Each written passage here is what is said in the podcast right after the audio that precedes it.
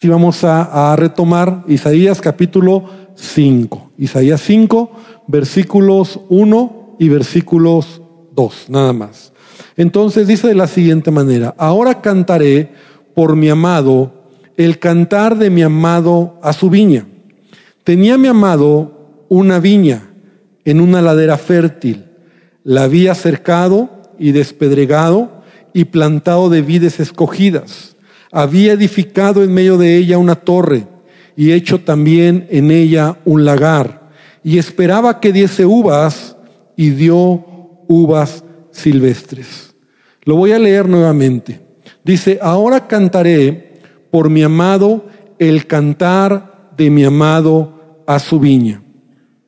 Tenía mi amado una viña en una ladera fértil, la había cercado y despedregado y plantado de vides escogidas, había edificado en medio de ella una torre y hecho también en ella un lagar, y esperaba que diese uvas y dio uvas silvestres. Y estos dos versículos que hemos leído nos habla de alguien, ¿verdad? Y, de alguien que con alegría, con gusto, ¿verdad? Plantó eh, eh, eh, en, un, en, un, en un lugar, ¿verdad? Una viña en donde él estaba esperando que se pudieran crecer estos, estas uvas, estos, este fruto, y de alguna manera pudiera disfrutar, pudiera tener de lo que había, de lo que había sembrado. Esta viña descrita en Isaías, que estamos leyendo, estaba colocada, y hay varias características que mencionan en estos versículos, estaba colocada en una ladera fértil, es decir, en un ambiente propicio para que diera fruto, donde había buena tierra, por lo que se ve, buen sol, tal vez eh, un lugar que estaba en condiciones ideales para que esa viña produjera mucho fruto. Esa viña también nos dice en estos versículos en Isaías que había sido cercada, es decir, había sido protegida, se le había puesto un vallado alrededor para que ningún animal pudiera llegar, pudiera acercársele, pudiera dañarla. También estaba cubierta, había sido despedregado el terreno, ¿verdad? Para que pudiera eh, crecer correctamente eh, ese lugar, se habían sacado todas las piedras y todos los obstáculos que impedían el buen crecimiento de la viña. Sacó todo lo que estorbaba de la viña, limpiando todo de tal manera que estaba esperando que diera un buen fruto. La vid que se sembró, también leemos aquí, que no fue cualquier tipo de vid, sino que dice que fue de las mejores. Si tú lees en estos versículos, son las características de esto que estamos leyendo. Una vid que podría producir entonces las mejores uvas. Pero con todo esto que se puso para que todo estuviera listo y preparado para que creciera el mejor fruto, no solamente se puso todo, sino que también se edificó una torre. Dice aquí que se edificó una torre de alguna manera para que esta persona pudiera vigilar, pudiera cuidar, pudiera anticipar cualquier cosa, cualquier situación que pudiera impedir que creciera correctamente toda, este, toda esta cosecha. Y también se preparó un lagar ahí mismo. Un lugar donde el lagar era el lugar donde se aplastaban las uvas, ¿verdad? Para poder sacar el jugo de la vid. Y todos los preparativos que se hicieron, todo lo que se hizo, nos habla de que tú estás esperando, esta persona está esperando que haya el mejor fruto. En primer lugar, yo quiero decirte que esta escritura nos está hablando de lo que Dios ha hecho con Israel, ¿verdad? Isaías está profetizando y está hablando de lo que Dios había hecho con la nación de Israel, hablando como que Él había dedicado lo mejor, Él había cuidado y Él había eh, puesto lo mejor y dado lo mejor, las mejores circunstancias para que el pueblo de Israel, la nación de Israel, pudiera dar fruto. Sin embargo, no lo dio. Y ahorita vamos a ver eh, esto. Pero nosotros podemos ver cómo, cómo también está hablando acerca de lo que cada uno de nosotros en nuestra vida estamos esperando. Es decir, cuando tú tienes un proyecto en tu vida, cuando tú tienes a lo mejor una idea, o, yo te lo diré de esta manera, ¿qué es lo que representa tu viña? ¿Qué es lo que representa aquello que estás queriendo que dé fruto en tu vida? Entonces la pregunta sería, ¿cuánto estás invirtiendo en ello?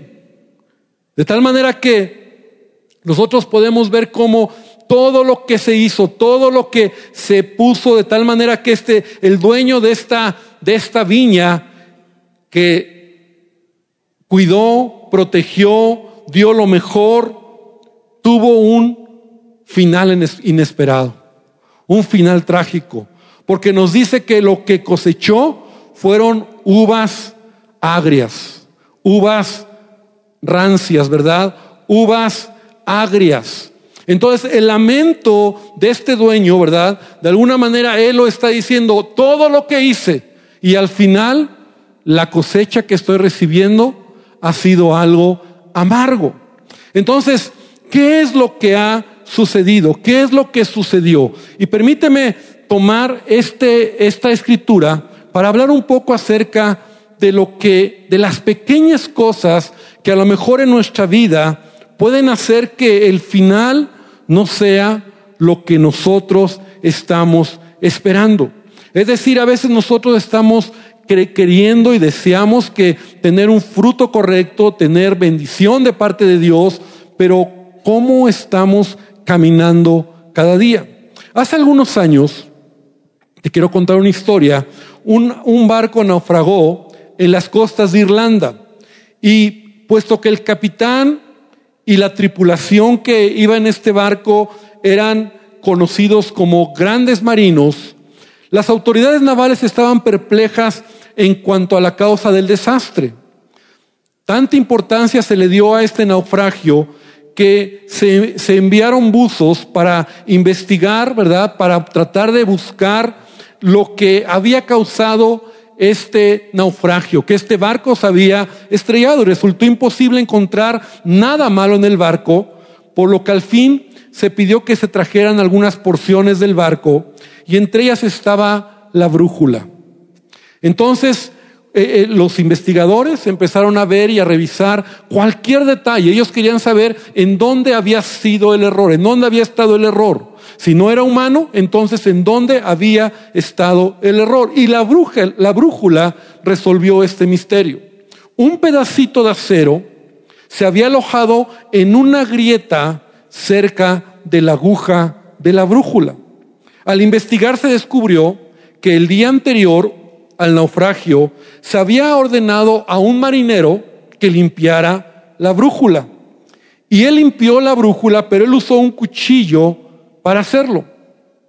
De tal manera que en sin darse cuenta, se le quebró la punta de su cuchillo. Y ese pedacito de acero que se quedó alojado ahí, desvió la brújula lo suficiente y la aguja la desvió para que diera una falsa información. Y cuando el barco entró en un canal difícil que debía atravesar para llegar a puerto, entonces chocó contra unas rocas y se hundió. De tal manera que algo pequeño, ¿verdad? Algo insignificante impidió que este barco pudiera llegar a su destino. Y de eso te quiero hablar, porque esta, eh, esta historia, ¿verdad? Que, que hemos leído, nos habla de alguien que dedicó lo mejor, que puso lo mejor, que hizo lo mejor, que cuidó lo mejor y que trató de que todo estuviera bien pero al final el resultado no fue lo que esperaba. Al final el resultado fueron uvas agrias. Y yo no sé si tú has tenido esa experiencia en tu vida, en donde a lo mejor nosotros estamos esperando lo mejor en nuestra vida, deseando que suceda lo mejor y tú tienes sueños, tú tienes planes, tú tienes metas, pero hay esas pequeñas cosas. Repite conmigo, pequeñas cosas. Esas pequeñas cosas que impiden que puedas llegar a donde estás esperando llegar. Dice la escritura en el Salmo capítulo 15. Jehová, y, y, quiero que abras tu Biblia ahí, por favor, antes de leerlo, Salmo capítulo 15.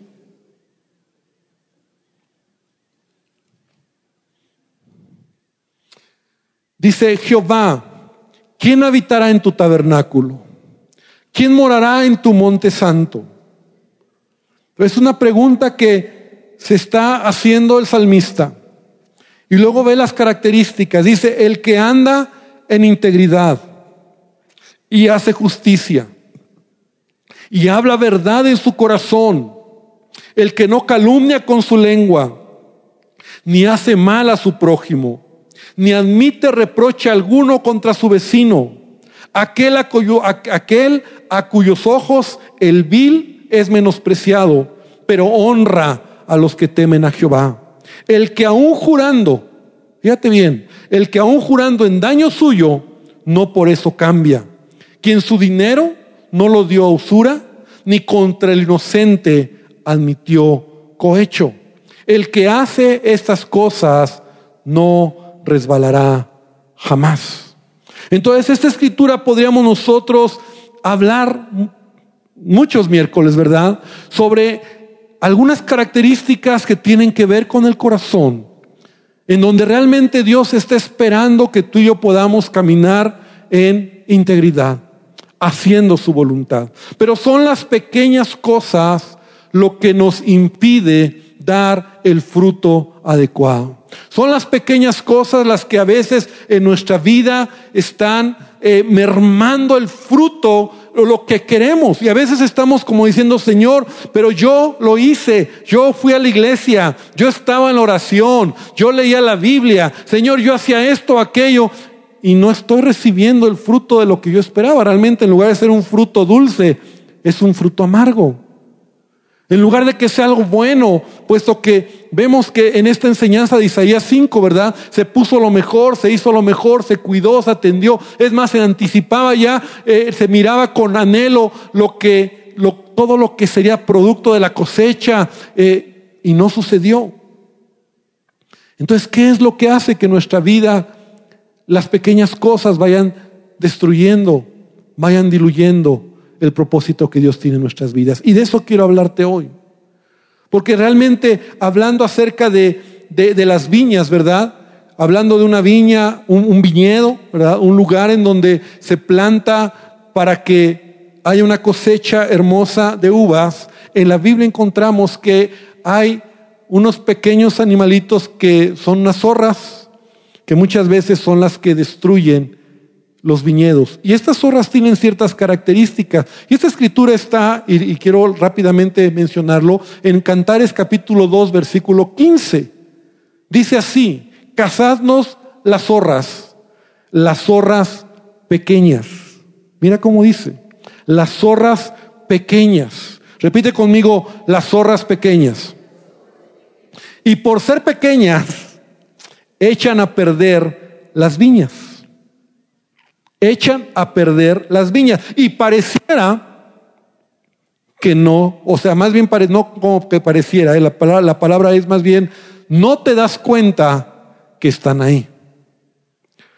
Las zorras pequeñas que se meten en los viñedos y que se comen el fruto y muchas veces echan a perder toda la cosecha. Las zorras grandes también se comen el fruto, pero hay una característica de estas zorras pequeñas que como no alcanzan el fruto, se tienen que levantar, se tienen que estirar y al hacerlo, ¿verdad? Muchas veces rompen la rama o se comen la raíz y entonces no solamente se pierde el fruto, sino que también se pierde la cosecha. Y esto es muy grave. Porque cuando las zorras pequeñas entran en el viñedo, destruyen todo lo que estaba sembrado. De tal manera que hay que volver a resembrar o hay que restaurar completamente el viñedo. Y estas zorras, por ser pequeñas también, otra característica, se meten por cualquier agujerito que encuentran, ¿verdad? Son ágiles, son astutas, son difíciles de causar, de cazar, perdón, y el daño que hacen es muy grande, aunque a veces no se nota. Porque los viñedos, yo no sé si tú puedes imaginar un viñedo, ¿verdad? Una extensión de varios metros de viñedo, ¿verdad? Tú no puedes ver a simple vista lo que está sucediendo debajo, lo que está pasando ahí. No es notorio, pero las pérdidas muchas veces son enormes. Entonces, nosotros como cristianos, y este es el punto al que quiero que nosotros vayamos, a veces podemos anticipar cosas buenas, pero perdemos el rumbo por descuidar cosas pequeñas en nuestra vida. Y no estoy hablando, esas cosas pequeñas no son los pecados escandalosos que nos alejan de Dios. No estoy hablando de esos pecados escandalosos que a veces nos exponen delante de la gente o delante de los hombres, sino son esas pequeñas cosas, descuidos, que ya nos han alejado de Dios. Y entonces lo insignificante, lo pequeño, destruye nuestra vida. En una ocasión a un atleta que salió a recorrer su país, y el reto que él tenía era cruzar todo su país corriendo. Entonces, a lo largo de este, de este proyecto que tuvo, él tuvo que atravesar diversos obstáculos. Obviamente calor, frío, lluvia, sol y todos los obstáculos del clima y, y las montañas y los valles y todo lo que él atravesó, finalmente llegó a la meta. Entonces cuando este atleta lo entrevistaron y le dijeron, bueno, usted ha pasado tantos obstáculos, pero si usted pudiera decirnos cuál es el mayor obstáculo que tuvo a lo largo de su carrera. Él respondió esto. Mi mayor obstáculo fueron las piedritas pequeñas que se metían dentro de mis tenis y me provocaron heridas que tuve muchas veces que soportar a lo largo del camino. Entonces son esas pequeñas cosas, ¿verdad? Traduciéndolo a lo que hoy estamos hablando, lo que quiero hoy eh, transmitir a tu vida, son esas pequeñas cosas que pueden destruir nuestra vida, que se meten de manera sin que tú creas que es importante ¿Cuáles son esas cosas que nos pueden destruir? Ahora, lo primero que yo te diría es, ¿cuál es tu viña? Como te decía hace un principio. ¿Qué anticipas de tu vida? Porque esa es tu viña. Tu familia, tu esposa, tu esposo, tus hijos, tu negocio, tu trabajo, tu servicio a Dios, tus amistades. ¿Dónde está tu viña? ¿Cómo está tu viña? ¿Te preocupas porque aquellas cosas pequeñas puedan destruir tu viña? ¿O simplemente estás diciendo, bueno, a ver qué, a ver qué crece y a ver qué se da? No. ¿Te acuerdas cuando hablábamos eh, en un domingo, no sé si estuviste aquí, hablando acerca de lo que siembras, vas a cosechar? Entonces, ¿qué cosas pequeñas pueden traer a nuestra vida destrucción? Y son cosas que a lo mejor, como te decía, no son esos grandes pecados, pero son cosas pequeñas que destruyen. El apóstol Pablo decía en 1 Corintios capítulo 5, versículo 6, ¿no sabéis que un poco de levadura leuda toda la masa? Un poco de levadura, en otras palabras, echa a perder, fermenta toda la masa. Y de hecho, así son lo que destruye nuestras vidas. los pecados, normalmente los pecados en la vida de un hombre empieza por poco. Alguien que es alcohólico, que está controlado por el alcohol, no empezó tomando grandes cantidades. ¿Estás de acuerdo? Empezó por poco, con una probadita. solamente para saber a qué querer conocer a qué sabía. Para que otros no se burlaran de él. Y así empezó. Entonces debemos de revisar en nuestro corazón todas esas cosas que nos están destruyendo, llamémoslo así, esas pequeñas zorras que se están comiendo el fruto en nuestra vida y que están destruyéndonos. Entonces son esos pecados, esos pequeños pecados y esas debilidades, llamémoslo así, que a veces decimos, bueno, pues es, es, es una debilidad o un hábito no corregido en nuestra vida, malos hábitos. Una pequeña palabra que a lo mejor puede destruir nuestra familia, nuestro, nuestro matrimonio, nuestras relaciones. Esas faltas que son sencillas o simples de que nosotros creemos que no son tan importantes, pero que al final son peligrosas. Entonces esta tarde, esta noche, yo quiero que nosotros podamos entender que sí es importante cuidar las pequeñas cosas. Y solamente quiero entonces mencionar dos puntos importantes. Lo pequeño no puede pasar desapercibido en nuestra vida. No debes de menospreciar nunca lo que es pequeño. Mira, ven conmigo al libro de Proverbios capítulo 30. Proverbios 30, versículo 24. Abre tu Biblia, por favor. Proverbios 30, 24. Y, es interesante lo que aquí nos está diciendo la escritura. Dice, cuatro cosas son de las más pequeñas de la tierra. Cuatro cosas son de las más pequeñas de la tierra y las mismas son más sabias que los sabios. Entonces, cada una da una enseñanza, ¿verdad? Dice, las hormigas pueblo no fuerte y en el verano preparan su comida. Las hormigas, pueblo no fuerte y en el verano preparan su comida. Esto nos habla de prevención, esto nos habla de trabajo, ¿verdad?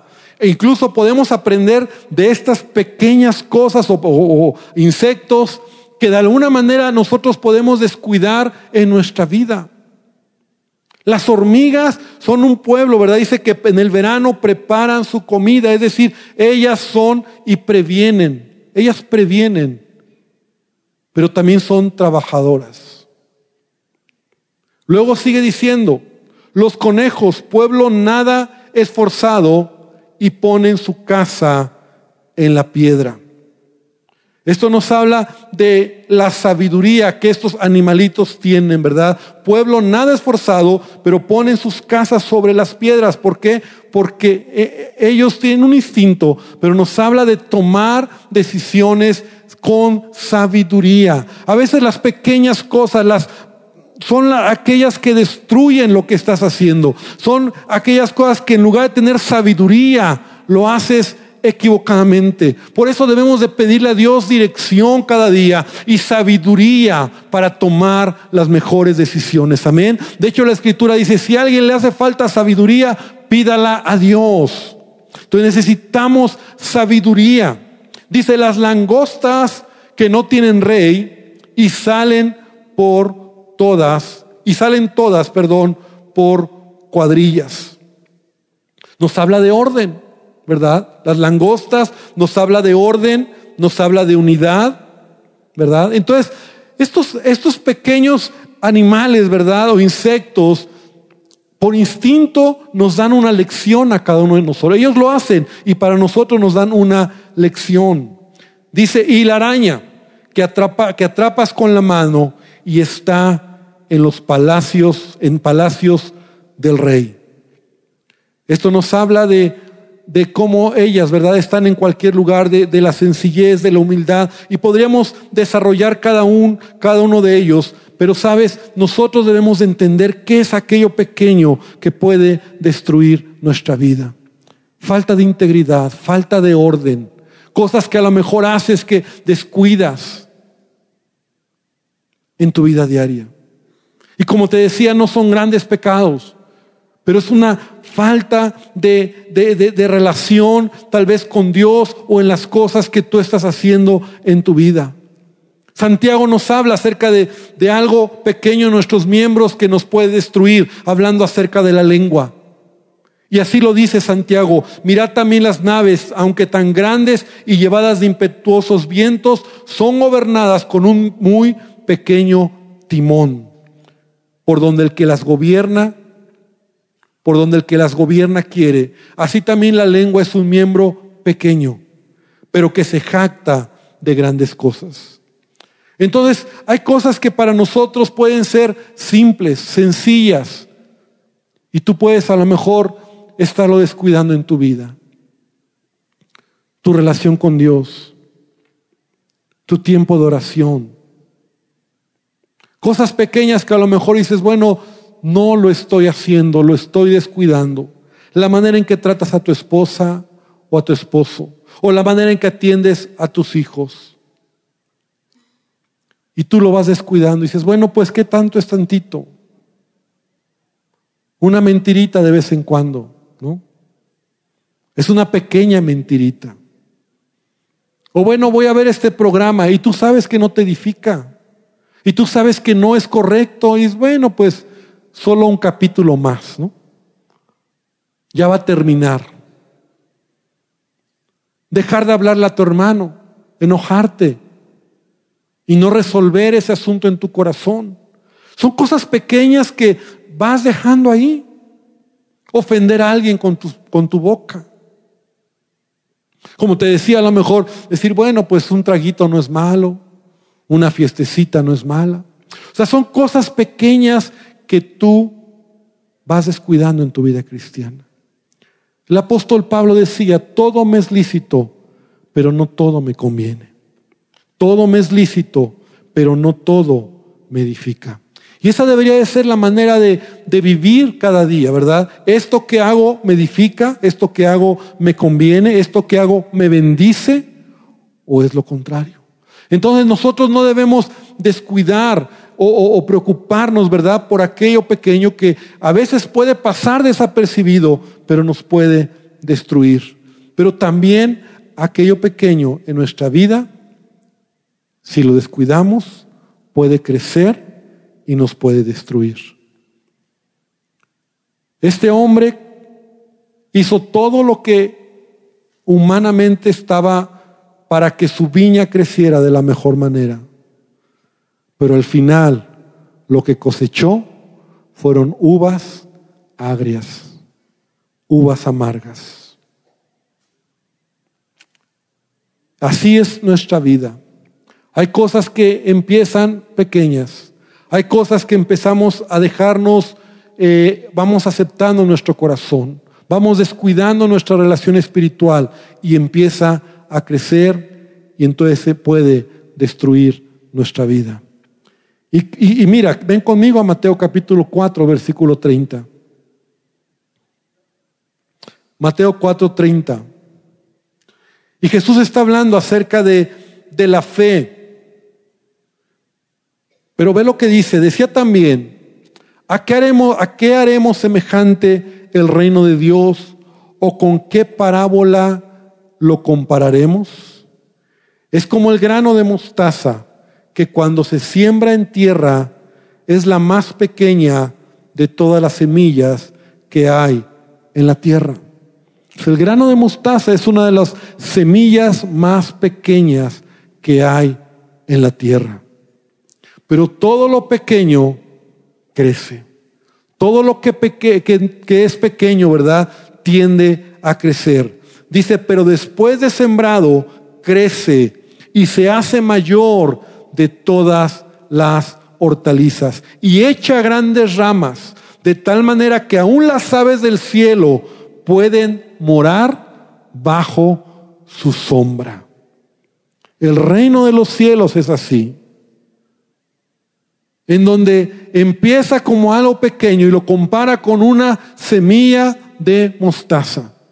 Así en nuestra vida, una palabra, incluso un pensamiento que dejamos en nuestro corazón, puede ser esa semilla que se siembra y que puede empezar a crecer en nuestra vida. De tal manera que los problemas cuando ya los tienes delante de ti, tal vez es porque empezó como algo sencillo, como algo simple, como algo que no le diste mucha importancia. Entonces, hermano, es importante que esta noche nosotros podamos reflexionar, podamos pensar por un momento qué son las cosas o en qué áreas de mi vida yo estoy descuidando. Y quiero regresar nuevamente a esa escritura de Isaías, capítulo 5. Entonces dice de la siguiente manera, le había cercado y despedregado y plantado de vides escogidas. Había edificado en medio de ella una torre y hecho también en ella un lagar y esperaba que diese uvas, pero dio uvas silvestres. Yo quiero esta, esta noche que nosotros podamos reflexionar cuáles son esas áreas en nuestro corazón o en nuestras palabras o tal vez en, actitudes que tomamos que son sencillas o que son simples y que tú dices, no es tan importante. Y que el Espíritu Santo esta noche traiga a nuestro corazón esa convicción para entender lo que tenemos que corregir en nuestro corazón. ¿Cómo tratas a tu esposa? ¿Cómo tratas a tus hijos? ¿Cómo te relacionas con tus hermanos? La manera en que tú estás haciendo las cosas cada día en tu trabajo, en tus negocios, en las cosas que Dios ha puesto en tus manos, lo que representa tu viña, aquello que a lo mejor para ti es la esperanza de que dé fruto, de que sea de bendición, la esperanza de que Dios derrame de su gracia y de su bendición sobre tu vida. Todo aquello que a lo mejor por pequeñeces puede acabar mal, puede acabar agrio, en lugar de ser algo dulce.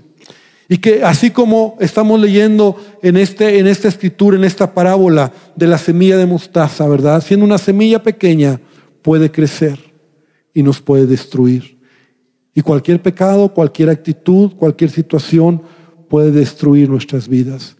Y si no piensa por un momento, aquellas cosas que a lo mejor hoy están siendo un problema en tu vida, en un principio eran cosas que fuiste dejando y que eran pequeñas.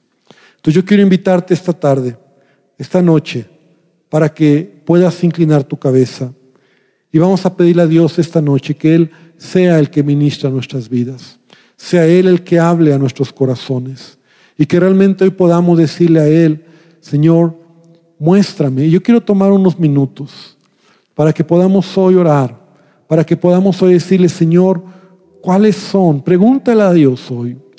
Pregúntale a Él esta noche, Señor, examina mi corazón. Tiene que ver con, con tus actitudes, tiene que ver con tus palabras. Tiene que ver a lo mejor con la manera en que administras tu tiempo. ¿Qué son esas cosas pequeñas que has descuidado en tu vida personal? Esta noche dirá Dios, Señor, habla a mi vida. Dile a Dios, Señor, necesito que tú me muestres.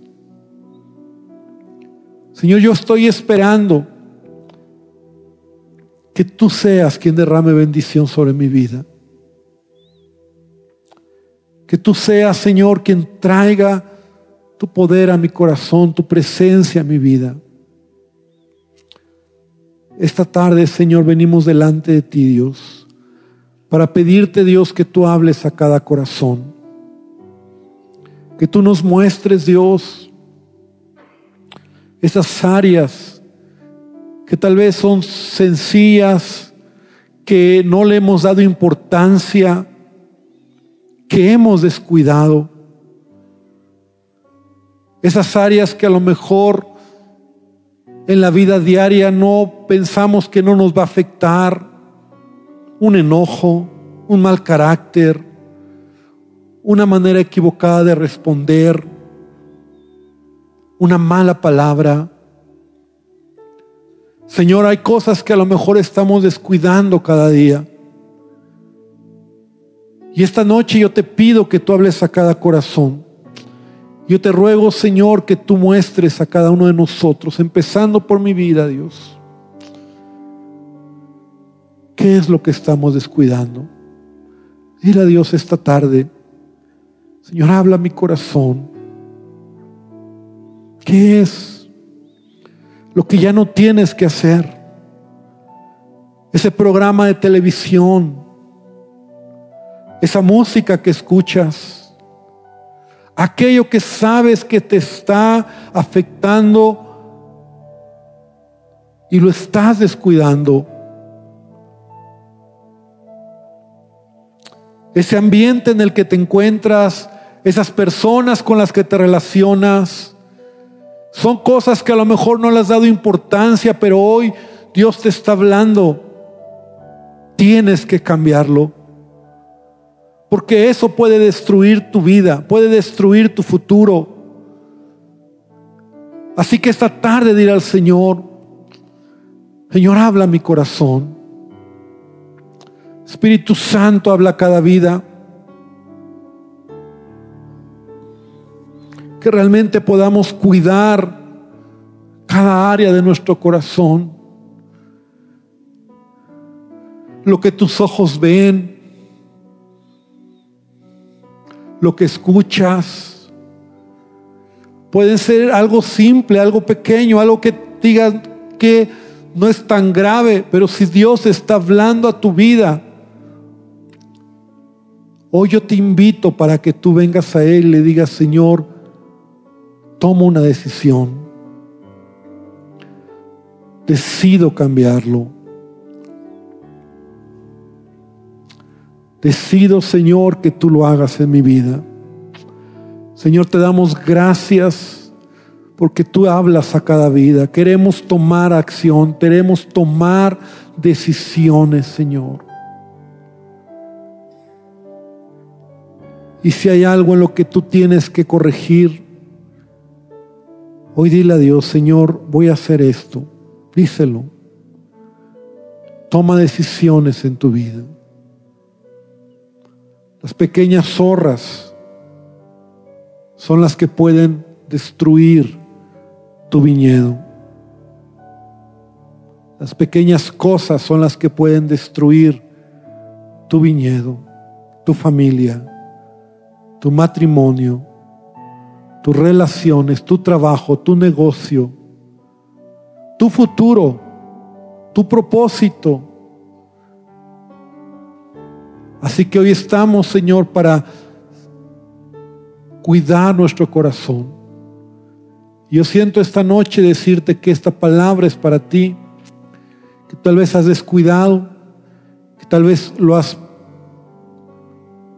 has pensado que no es importante,